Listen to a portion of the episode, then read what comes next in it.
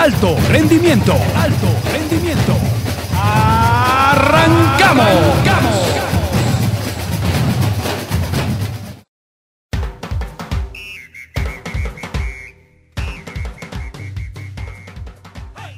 Hola, ¿qué tal? Bienvenidos a una edición más del podcast de alto rendimiento. Mi nombre es Luis Alfredo Lomelí y el día de hoy estaremos eh, retomando el tema del que hablábamos ya la semana pasada sobre eh, las, pues el, lugar que ocupa el, fútbol mexicano en, en, el mundo. Y para eso estaremos el, el día de hoy aquí con mis compañeros. Juan Pablo Ochoa. Juan Pablo, ¿cómo estás? ¿Qué tal Alfredo? Buenas tardes. Nancy, Omar, ¿cómo estamos todos? Segundo podcast del año, segunda parte también del fútbol mexicano y estoy emocionado otra vez por esta, por esta buena edición que estamos teniendo. Y bueno, ya, pues ya nos adelantó Juan Pablo aquí, quien está, eh, está con nosotros, eh, Nancy Andrade. ¿Cómo estás, Nancy? Hola, muy bien. Ansiosa de estar de nuevo aquí en el podcast. Y por último también está con nosotros Omar Valdés. Omar. ¿Qué tal? Un gusto, compañeros, estar aquí con ustedes para, para platicar un poco de, de lo que es el, el fútbol mexicano, ¿no? Así es, bueno, y pues la semana pasada eh, hablábamos sobre el ranking de la Federación Internacional de Historia y Estadística que eh, situaba a la Liga MX como la, la liga pues número 21 de, del mundo y hoy estaremos hablando sobre la selección nacional que según el ranking de la FIFA es la número 11. ¿Creen que es eh, correcto este lugar? Bueno, es algo un poquito irregular, precisamente lo habíamos comentado la semana pasada, Alfredo, de que como a veces en el deporte se termina dejando hasta lo deportivo de lado, válgame, y se termina dando mayor prioridad a los números. Nos tocó ver en el Mundial pasado cómo México estaba incluso por encima de Alemania, siendo que para nada deportivamente, ni estructuralmente, ni lo que tú me digas estamos a ese nivel. Nuestros jugadores de selección nacional no están al nivel de los alemanes, por ejemplo, y yo creo que de nuevo podemos estar en el lugar 11, pero que esto no refleja realmente nuestro nivel en el ámbito internacional sobre todo, porque en el mano a mano en un partido generalmente eso no se ve, las estadísticas quedan completamente fuera. Yo creo que pues vemos aquí a las, a las selecciones, por ejemplo está Bélgica, Francia, Brasil, este México está solo por encima de, hablando de Italia, Alemania, yo siento que actualmente pues se, va más como a los resultados que han tenido últimamente. E influye mucho la zona en la que está México, porque aquí pocos son los, los equipos que le hacen sombra. Hablando de Estados Unidos, Costa Rica, y además también son selecciones que están pasando por un cambio generacional. Entonces, México en este momento, en la zona que compite, pues no, no tiene rival puede decir. Sí, que, bueno, puede ser un, poco engañoso, ¿no? Esto de, del ranking, porque eh, había el caso, por ejemplo, de, Suiza, que estaba entre las, las mejores eh, selecciones, pero era porque pues, no jugaba partidos amistosos, ¿no? Y eso no, no le restaba puntos a, al momento de, que la FIFA hace este ranking, ¿no? Como el caso de México, que pues es de las selecciones que, que más eh, pues que más partidos juegan dentro del año y muchos eh, de ellos amistosos. Eh, pero entonces, ¿qué, ¿qué lugar creen ustedes que ocupa la selección mexicana hoy por hoy? Yo pensaría que la selección no se encuentra en un top 15. En un top 15 yo no lo veo. Sobre todo porque en estos últimos años el fútbol mexicano creo que ha ido un poquito a la baja. Sobre todo después de Rusia y un poquito, incluso antes en las eliminatorias, si bien pasamos, yo creo que Ah, se hablaba un poquito de la debilidad que estaba sufriendo la liga, de cómo los extranjeros están llegando de más y de cómo la selección poco a poco va perdiendo nivel. Esto yo creo que se vio reflejado sobre todo en el partido de los octavos del Mundial pasado contra Brasil, donde no ni siquiera les dimos pelea, no, nos, acercamos a su portería. Yo sí lo veo entre, no sé, entre el lugar 10, entre el 10 y el 20, si está ahí México, yo lo veo como, como justo. Porque pues normalmente en, las justas mundiales México quedan octavos de final. Y los octavos de final pues son los son los mejores 16 del torneo. Entonces, en ese rango ya después ver cómo van acomodados. Entonces yo sí, yo sí considero que, México está entre, entre el 10 y el 20 del mundo. Ya que, que pueda dar el salto después, pues ya se verá. Pero, pero yo sí creo que, que entre el 10 y el 20 es el, es el lugar real de México. Ah, yo también creo que va más o menos por ahí. Ya hace poco había leído que el director técnico, Gerardo, decía que la selección mexicana él lo, él lo veía como nivel 2, ¿no? Entonces, pues ya lo decía Omar y como lo veremos más adelante, han llegado a cuatro, cuatro partidos, octavos. Y pues eso nos habla de que estuvieron al casi, ¿no? Entonces, pues sí, del que esperar. Sí, y como ya citaba Nancy, pues Gerardo Martino creía que la, la selección está en un, un segundo nivel, ¿no? En una eh, pues momento de, de crecimiento, ¿no? Entonces, eh, ¿qué creen que se necesita para que la selección mexicana dé ese último, ese último paso? Yo creo que sin duda un proceso mundialista diferente, porque por cuatro años en los que nos preparamos para el mundial, nuestros rivales o son amistosos moleros, que es algo que habíamos hablado la semana pasada, en los que enfrentamos a selecciones europeas con el que vienen con el equipo C, ni siquiera con el equipo B, no, no juegan con sus titulares, y México los termina generalmente venciendo en Estados Unidos ante estadios llenos. Por supuesto que se da mayor prioridad a lo, económico que a lo deportivo. Los jugadores de la selección mexicana a ese tipo de partidos a veces ni siquiera los quieren jugar, les da pereza ir. ¿Cuántas veces no, no hemos visto de que los jugadores de Europa, sobre todo, prefieren quedarse en las fechas FIFA en vez de venir a jugar con la selección? Entonces, los partidos oficiales que tenemos, que son entre comillas los complicados, terminan siendo contra selecciones hondureñas, contra la selección de El Salvador, contra la selección canadiense, que son selecciones que, con todo respeto para ese, ese tipo de, de equipos, son, no son profesionales. El, el único fútbol que nos genera algo de rivalidad en la zona es el estadounidense.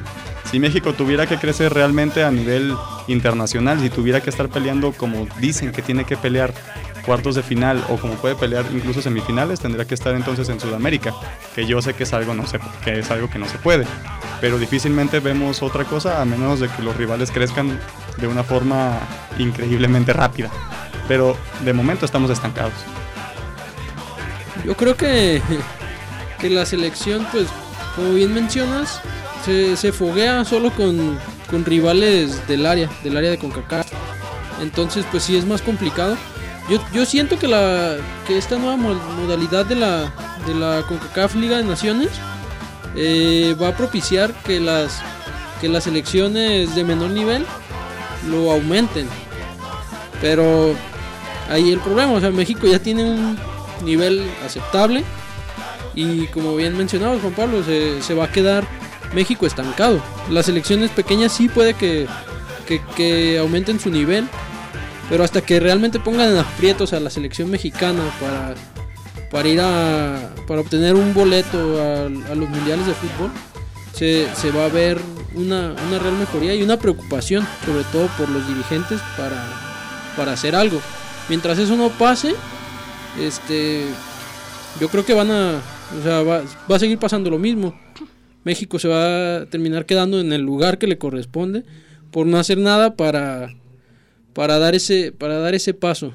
Como bien como bien mencionas yo yo también creo que sería una sería una buena idea volver a o no volver sino sino como selección tratar de hacer lo que hizo Australia en la confederación que brincó de la confederación de Oceanía, Oceanía, sí, a claro. Asia y, y los vemos ahí. Están, están casi van a cada mundial. Le batallan, pero, pero ahí están.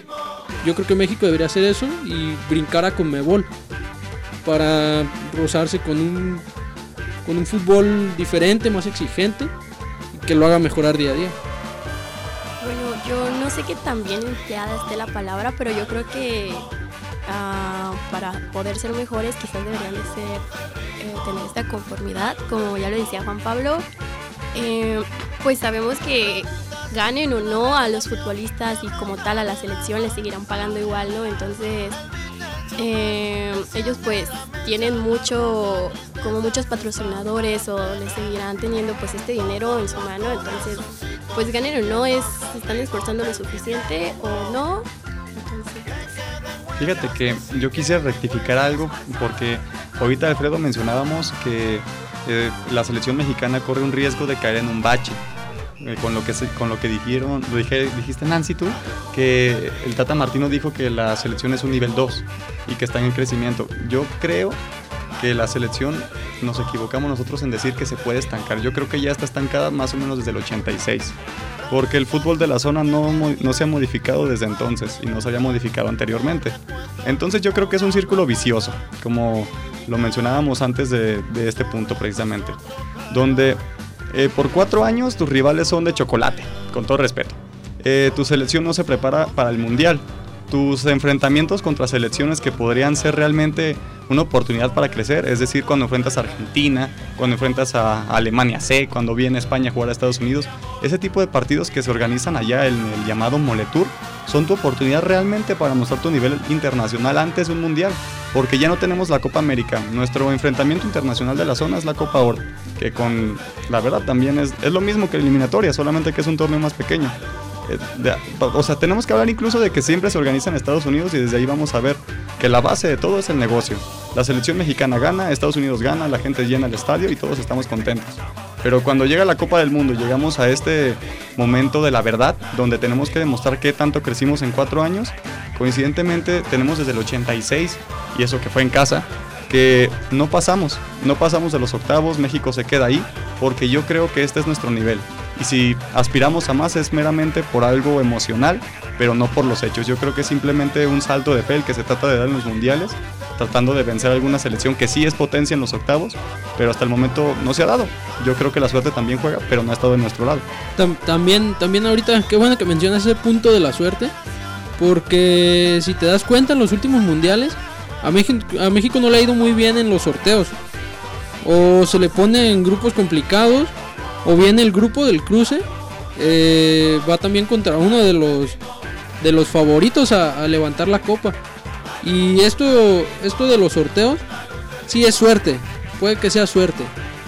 Pero con como, como se basa FIFA para en su mismo ranking, en el ranking que crean ellos, para hacer los sorteos, si tú no, si tú no consigues puntos en los partidos amistosos, te puedes ir rezagando y puede que te toque un, un bombo complicado, complicado y que te, que te, que te haga sortear en, un grupo complicado. Entonces también desde ahí tienes que planificar de mejor manera, eh, como todo en la vida, ¿no? Un, un, riesgo, un riesgo grande. Si arriesgas más, si lo ganas, vas a ganar más. Pero también si pierdes, pues vas a, vas a caer, eh, vas a caer más en ese ranking.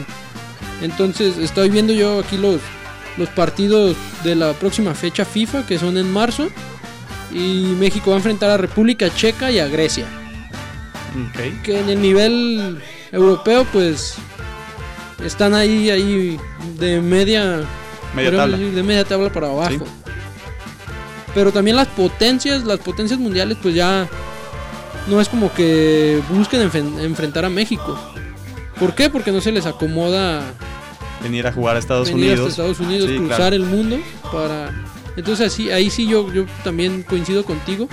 Creo que se debería de dejar de dejar de lado el negocio, ver más por lo deportivo, que al final de cuentas un buen resultado deportivo te termina generando negocio. Sí.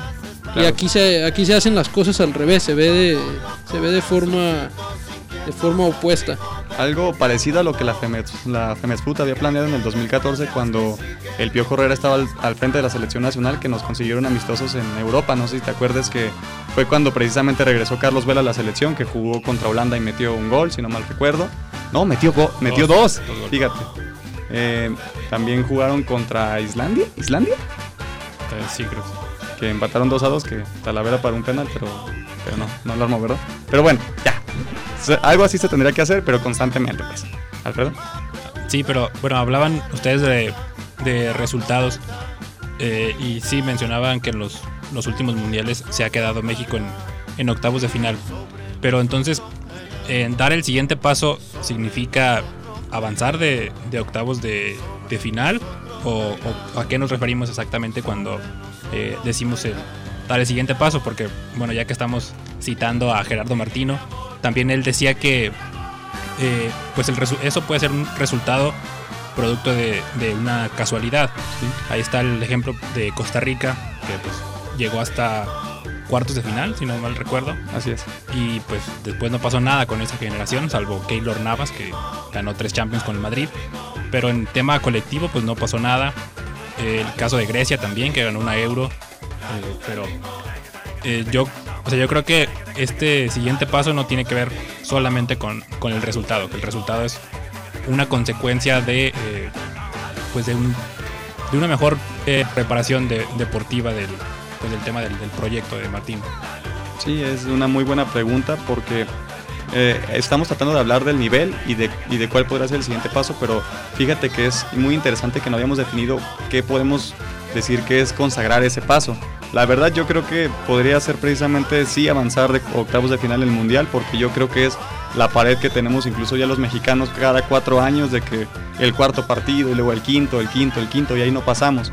Yo creo que si bien es, podría ser mera casualidad, como tú lo mencionas bien, lo de Costa Rica, yo pienso que aún así es el siguiente paso. México tiene que pasar de octavos de final y cuando así sea, entonces habremos dado un paso firme. Pero no, no será como que, digo, aquí en México somos muy fanáticos de, del fútbol.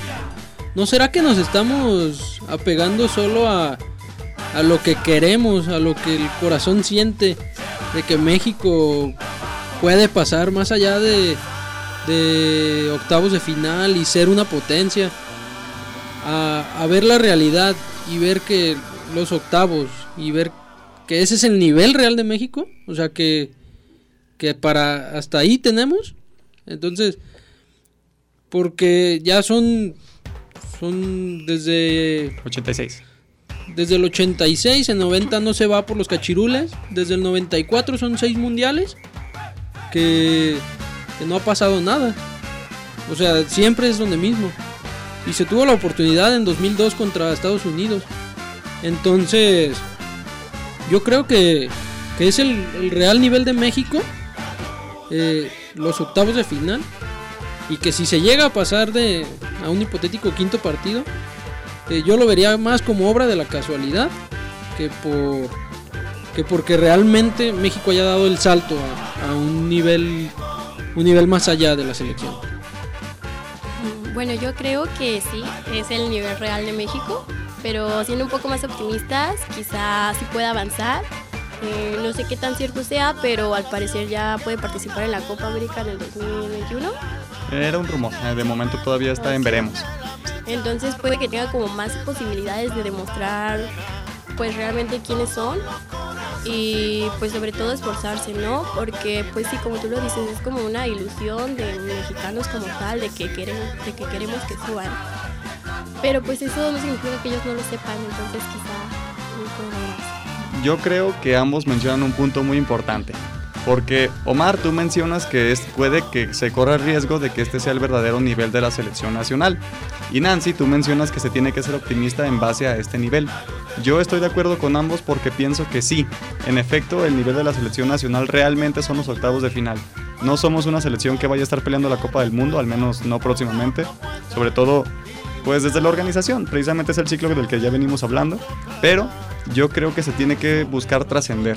Precisamente esa fue la palabra clave que Luis Fernando Tena mantenía con los Olímpicos del 2012 y la selección. Yo recuerdo ese torneo en donde la verdad no teníamos demasiadas ilusiones en esa selección que tenía Irán Mier, a Miguel Ponce, a muchos de los que hoy están en las Chivalácticas, que por cierto, entre comillas, Alfredo, tenemos que hacer un podcast de las Chivalácticas, no le ganaron el Dorados. Pero bueno, volviendo al tema, eh, yo creo que se tiene que buscar trascender en todo momento. Y si bien este es el nivel ahora, no por eso nos vamos a rendir, no vamos a decir, bueno, esto es lo que somos, soy un mediocre y no voy a pasar de los octavos. La selección tiene que buscar mejorar sí o sí. Y para eso entonces tienen que cambiar el esquema y se tiene que buscar trabajar de mejor forma por cuatro años. Alfredo, ¿tú qué dices? Bueno, yo no, creo que sea tan mediocre quedarse en, octavos de final, pero sí creo que es la, realidad del fútbol mexicano eh, hoy por hoy. Pero creo que también el tener más jugadores en, Europa, por ejemplo, que sean, pues, que sean regulares en, equipos eh, importantes, no que sean banca como la mayoría de los que están actualmente, pues siento que también eso sería dar un, paso adelante ¿no? en, el, fútbol mexicano, mm. no solamente el, resultado de una, de una Copa del Mundo, que pues es algo que tienes cuatro años, solo, que ves que una vez cada cuatro años, y tienes pues solamente 90 minutos para, para, conseguir eso. Sí, y hablaban sobre la CONCACAF también, o más, eh, mejor dicho, sobre el abandonar la, la CONCACAF. Eh, y hace rato mencionaba Omar lo del torneo de la, de la Liga de Naciones, que eso también ha impedido un poco que México tenga partidos amistosos como los que ya mencionaba Juan Pablo, ¿no? Contra Holanda, Italia, ese tipo de rivales, porque ellos también tienen pues un torneo que juegan en la fecha FIFA, entonces eso eh, hace más complicado eh, pues que tengan un espacio disponible para que juegue con, con la selección mexicana. Pero entonces, eh, hablando sobre resultados, también en, en Copa América eh, se ha conseguido un tercer lugar, si no mal recuerdo, En 2000, 2007. en 2007 en Venezuela con la selección de, de Hugo Sánchez, que al final en, en semifinales los golea Argentina, que pasa a la final contra Brasil. México inclusive golea a Paraguay en, en ese, creo que fue en cuartos, de final, le mete un 6-0, o sea, inclusive, inclusive en Sudamérica México compite. En Sudamérica, arriba de quién ven, de, de quién ven, qué países ven arriba de México. De bote pronto así, solo Brasil, Argentina y Uruguay. Colombia también. Colombia, Sí. yo Colombia lo veo ahí a la par. Bueno, no tenemos un James Rodríguez, ni tuvimos un Falcao, ni tuvimos. No, y también Chile está encima, nos ganaron. Tenemos en, un- en este momento yo creo que Raúl Jiménez es mejor. que Tenemos un Falcao. Raúl Jiménez. ¿Crees? En este momento yo creo que sí. Que el mejor- eh, que en este momento sí, pero que el mejor Falcao o el del Atlético de Madrid, no, jamás. Bueno, pues no, pero, o sea, en este momento, Bueno, Y, o sea, si y ahí, y ahí es lo que ahorita mencionabas, Alfredo. Este, México no, no exporta jugadores. Y lo que y lo que queremos o lo que quieren todos los jugadores, los dueños que, que son los que forman a los futbolistas es de que vayan y den el salto a un equipo grande. Y eso no se puede siempre. En los equipos grandes pues son contados los, los jugadores que pueden estar. Entonces, más bien que den el salto a un equipo en el que puedan ser regulares. En ligas granjeras, como le llaman, ya sea la francesa, la, la holandesa o la portuguesa, pero que, que, jueguen, que tengan constancia y roce internacional, roce en, en- en esa clase de equipo. Ah, precisamente mencionábamos el caso de Raúl Jiménez. Eh, yo creo que es algo como lo que tú estás eh, precisamente pidiendo ahora, de que los jugadores tienen que buscar sobre todo un equipo donde sean constantes. Tienen que aceptar su realidad. Por ejemplo, Raúl Jiménez está ahora en un equipo mediano, la verdad, de Inglaterra, pero ahí es la figura. ¿Ustedes preferían que, por ejemplo, Jiménez, que está mostrándose ahí de manera bastante buena, se fuera a jugar, por ejemplo, al Barcelona y tragar a banca toda una temporada? ¿O preferían que se quedara ahí? ¿O por qué no se exporta el jugador mexicano a equipos más grandes? bueno, yo creo que no se exporta porque no hay, no hay un jugador que tenga el nivel para, para jugar en un equipo de, esos. Creo que el único, pues Carlos Vela, pero pues nunca, digamos que nunca quiso.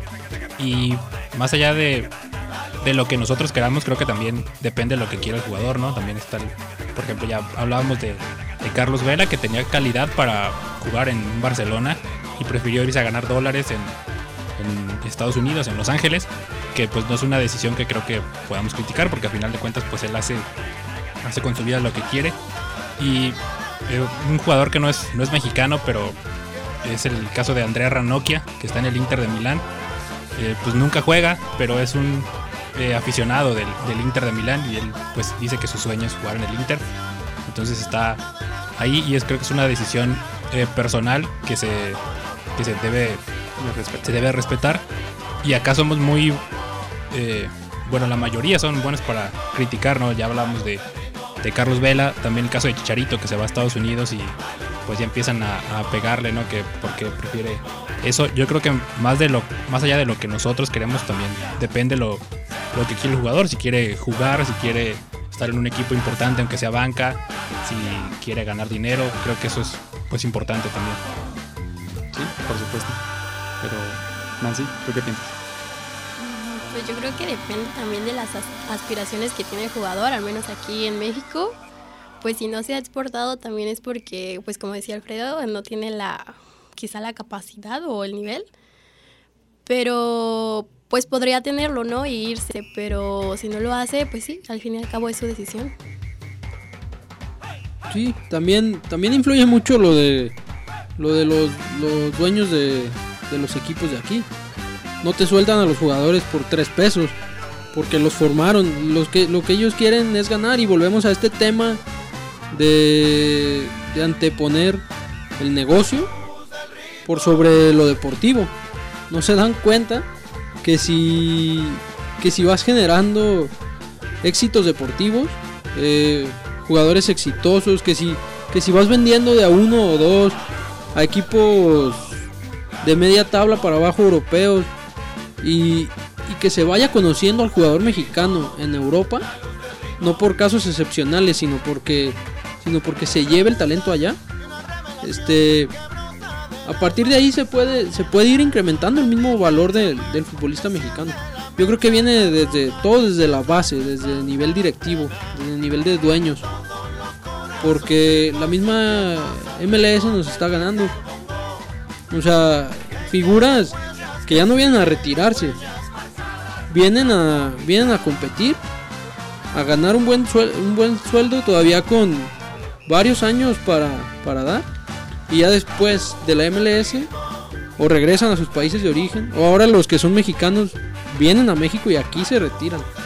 Hasta en eso nos está, nos está, ya nos está ganando un- una liga como la MLS que, que nunca, nunca creímos que, que podría alcanzar ese nivel, que podría superarnos. Y ahí va. El rápido crecimiento de la Liga MLS pone en peligro la superioridad de la selección mexicana contra la estadounidense. ¿Ustedes creen?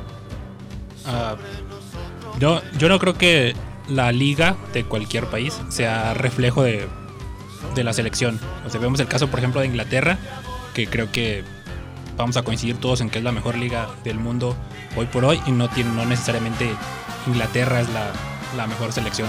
Entonces yo creo que no necesariamente, pero sí puede, eh, digamos, acortar un poco las distancias que hay entre una selección y otra. Ok. Omar. Pues mm, ahorita mencionabas que, que Inglaterra no es la mejor selección, pero ahí va en camino, ¿eh? Y con, y con jóvenes ingleses que, que juegan regularmente. Está en el caso de Liverpool Alexander Arnold, que es yo creo que el mejor lateral derecho de la actualidad. Está está también este Jadon Sancho que juega en la, en la Bundesliga. Están saliendo valores, nuevos valores ingleses que, que vienen ya desde, desde un sub-17, un sub-20 y se les va llevando. Se les va llevando hasta que puedan consolidarse y hasta que puedan en, en su selección mayor aportar. Aquí en México eh, somos potencia en, en los niveles inferiores, en las categorías sub-17, sub-20. México tiene dos campeonatos en la sub-17. Ha llegado a otras dos finales, me parece, en la, en la misma categoría. En la categoría sub-20 se obtuvo ya un tercer puesto. O sea, se van perdiendo los jugadores de los jugadores mexicanos. De cuando, cuando, curiosamente, cuando uno va creciendo y se hace mayor de edad, se habla de que tiene una madurez. Pero en el fútbol parece todo lo contrario. Tienen la madurez hasta los 17 y después se pierden. Yo creo que también eso tiene, tiene mucho que ver. Sí, y bueno, cre- creo que gran parte de eso, de, esa, de esos jugadores que, que mencionabas, tiene que ver con, con un nombre propio, que es el de Mauricio Pochettino, que estuvo con, o tuvo muchos de esos jugadores en el eh, Southampton, si no mal recuerdo, y después en el Tottenham, porque es un, un entrenador que tiene esta, pues esta habilidad para formar jugadores, para trabajar con, con jugadores jóvenes. Pero en México tenemos un jugador, un, perdón, un entrenador como Pochettino que sepa trabajar con jugadores jóvenes. No, por supuesto que no. El, quien mejor sabe trabajar en equipo, las fuerzas básicas, yo creo que es el Pachuca. Pero precisamente ahora que hablábamos acerca de las selecciones inferiores, vamos a hablar entonces un poquito de sus capitanes. El Pato Araujo ahora creo que ya está retirado, no sé si sigue jugando en el Ascenso MX, fue el capitán de la del 2005, si no, mal si no me equivoco. El Chatón Enríquez fue el capitán de la que obtuvo el tercer lugar en el 2011 de la Sub-20 en Colombia. Hoy está en el Salamanca de la Segunda División de España.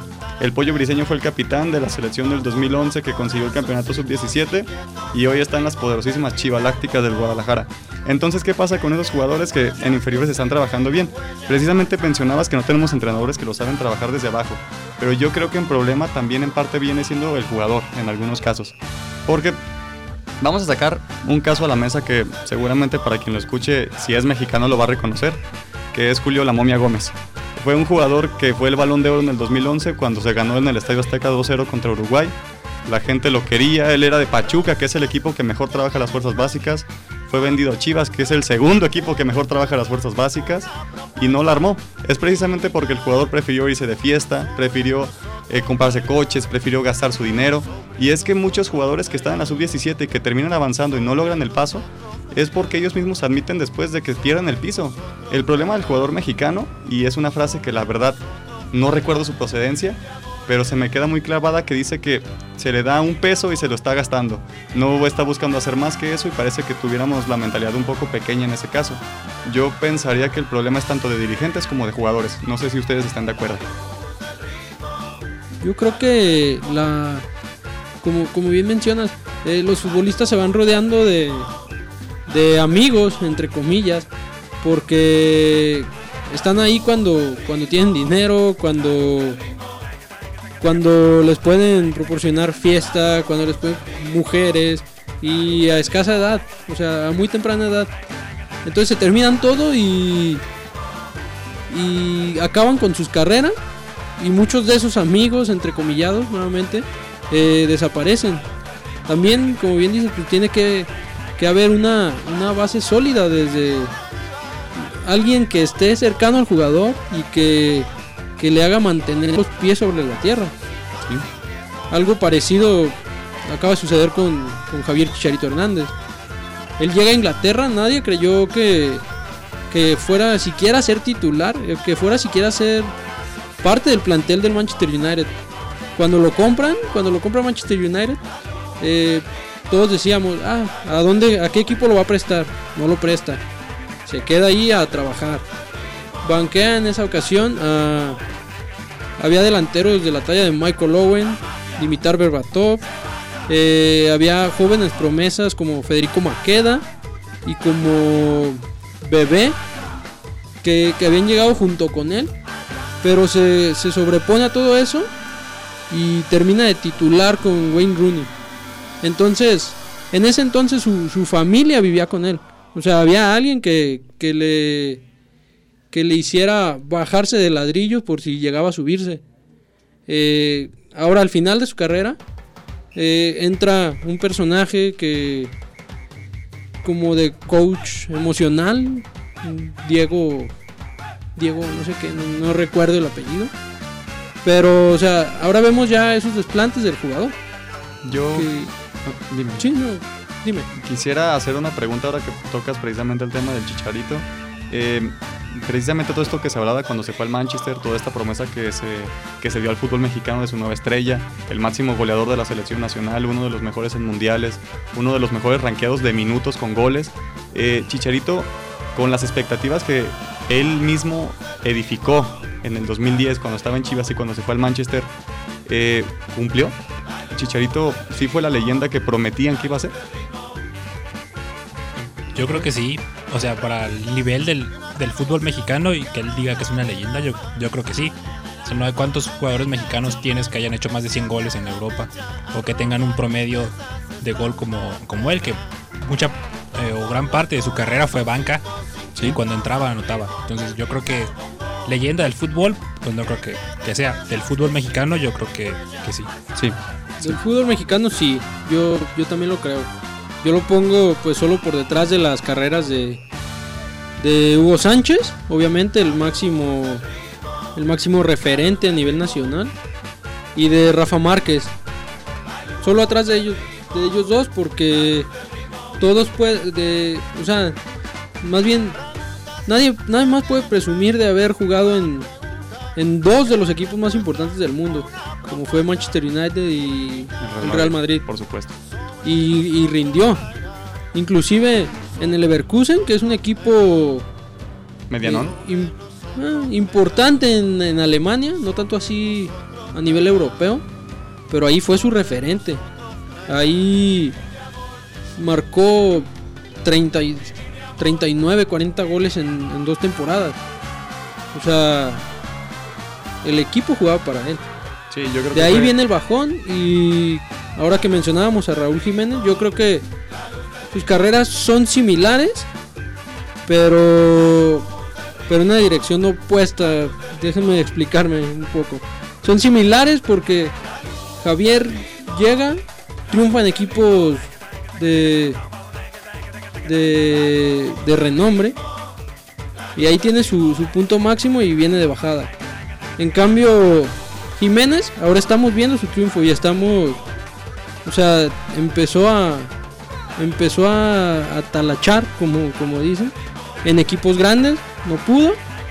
Y de ahí fue descendiendo de, de nivel de clubes, pero a tomar constancia y a, y hacer bien las cosas.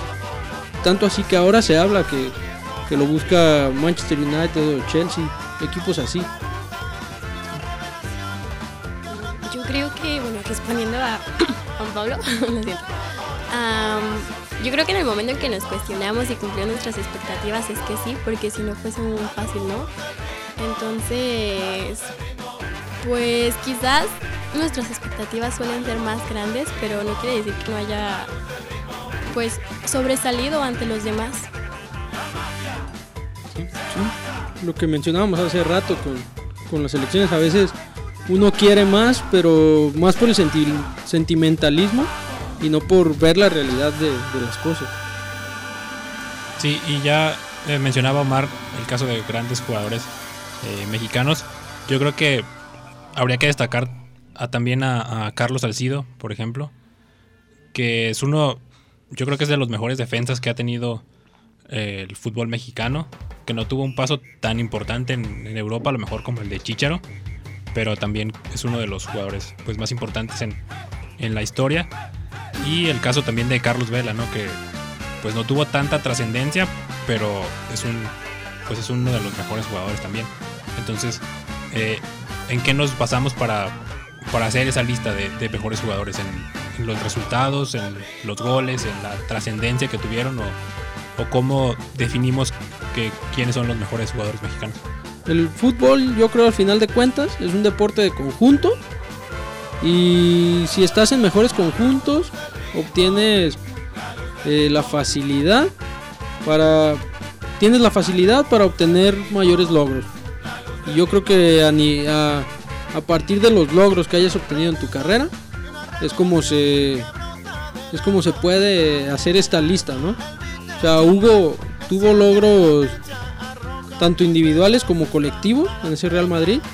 Penosamente la, la Champions, en aquel entonces la Copa de Europa no se le dio. Pero ser pentapichichi en esa liga, ser campeón de liga con el Real Madrid, eh, estamos hablando de palabras mayores. Rafa Márquez, campeón en, en uno de los mejores equipos de, de lo que va de este siglo. Eh, campeón de Champions, campeón de Liga Española, Copa del Rey, Mundial de Clubes, me parece también. Entonces, ahí yo creo ellos dos son primero. Javier Hernández, campeón en la Liga Premier, en dos ocasiones. Y en la primera, en la primera de ellas siendo parte importante. Eh, campeón con el, con el Real Madrid del Mundial de Clubes. A lo mejor no jugó, pero estaba en el plantel y cuando fue requerido se respondió. O sea, ganar, ganar con esos equipos es, es muy complicado, es muy complicado llegar. Ahora ganar con ellos, yo creo que por eso ellos tres serían serían mis, mis top. Sí, sin duda alguna. Los logros colectivos ah, te van generando logros individuales y los logros individuales te dan jerarquía. Yo creo que aquí en México tenemos, por supuesto, yo creo que no hay debate entre quiénes son los dos primeros. Por ahí se habla, a partir del tercer puesto de Chicharito, el que estábamos mencionando, es donde entra el debate. De si está por encima de Cuauhtémoc Blanco, de Luis García, inclusive de Carlos Vela. Yo creo que Chicharito sí estaría en un tercer lugar, pero hay una diferencia considerable entre él y Rafa Márquez, que yo considero el segundo. Debido a que, si bien jugó en el Real Madrid, al igual que Hugo, no, no consiguió tanto, a pesar de que la gente en, en Madrid lo, lo quiere.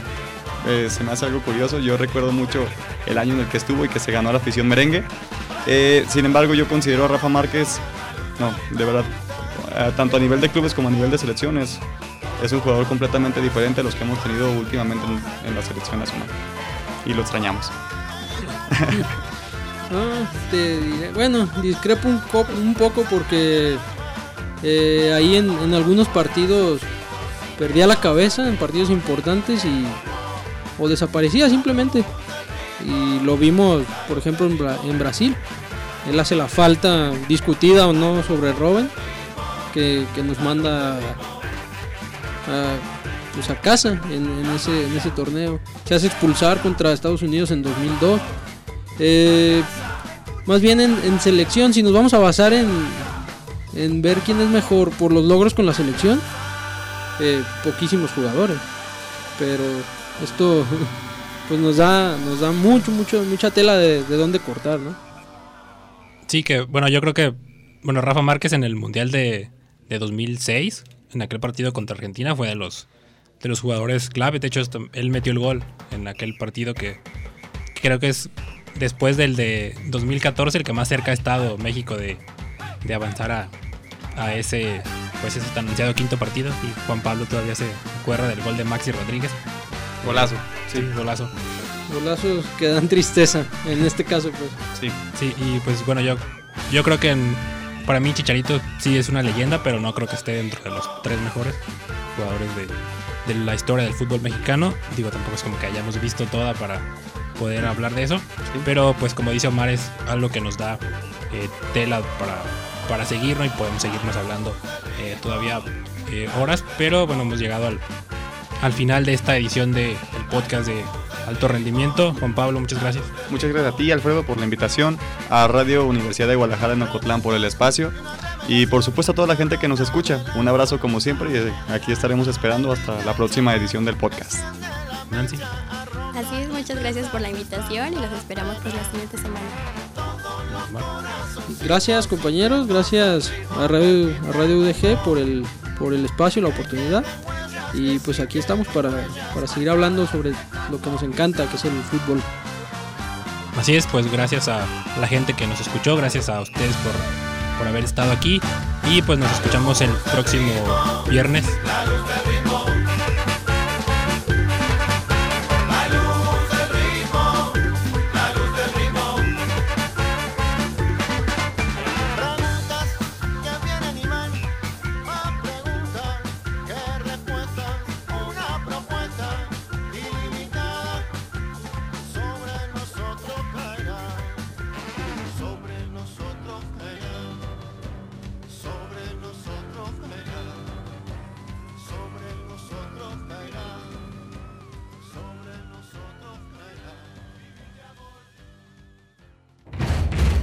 Termina el programa con un marcador favorable en la información deportiva. En la información deportiva. Los integrantes de alto rendimiento se preparan para recibirlos en el próximo encuentro.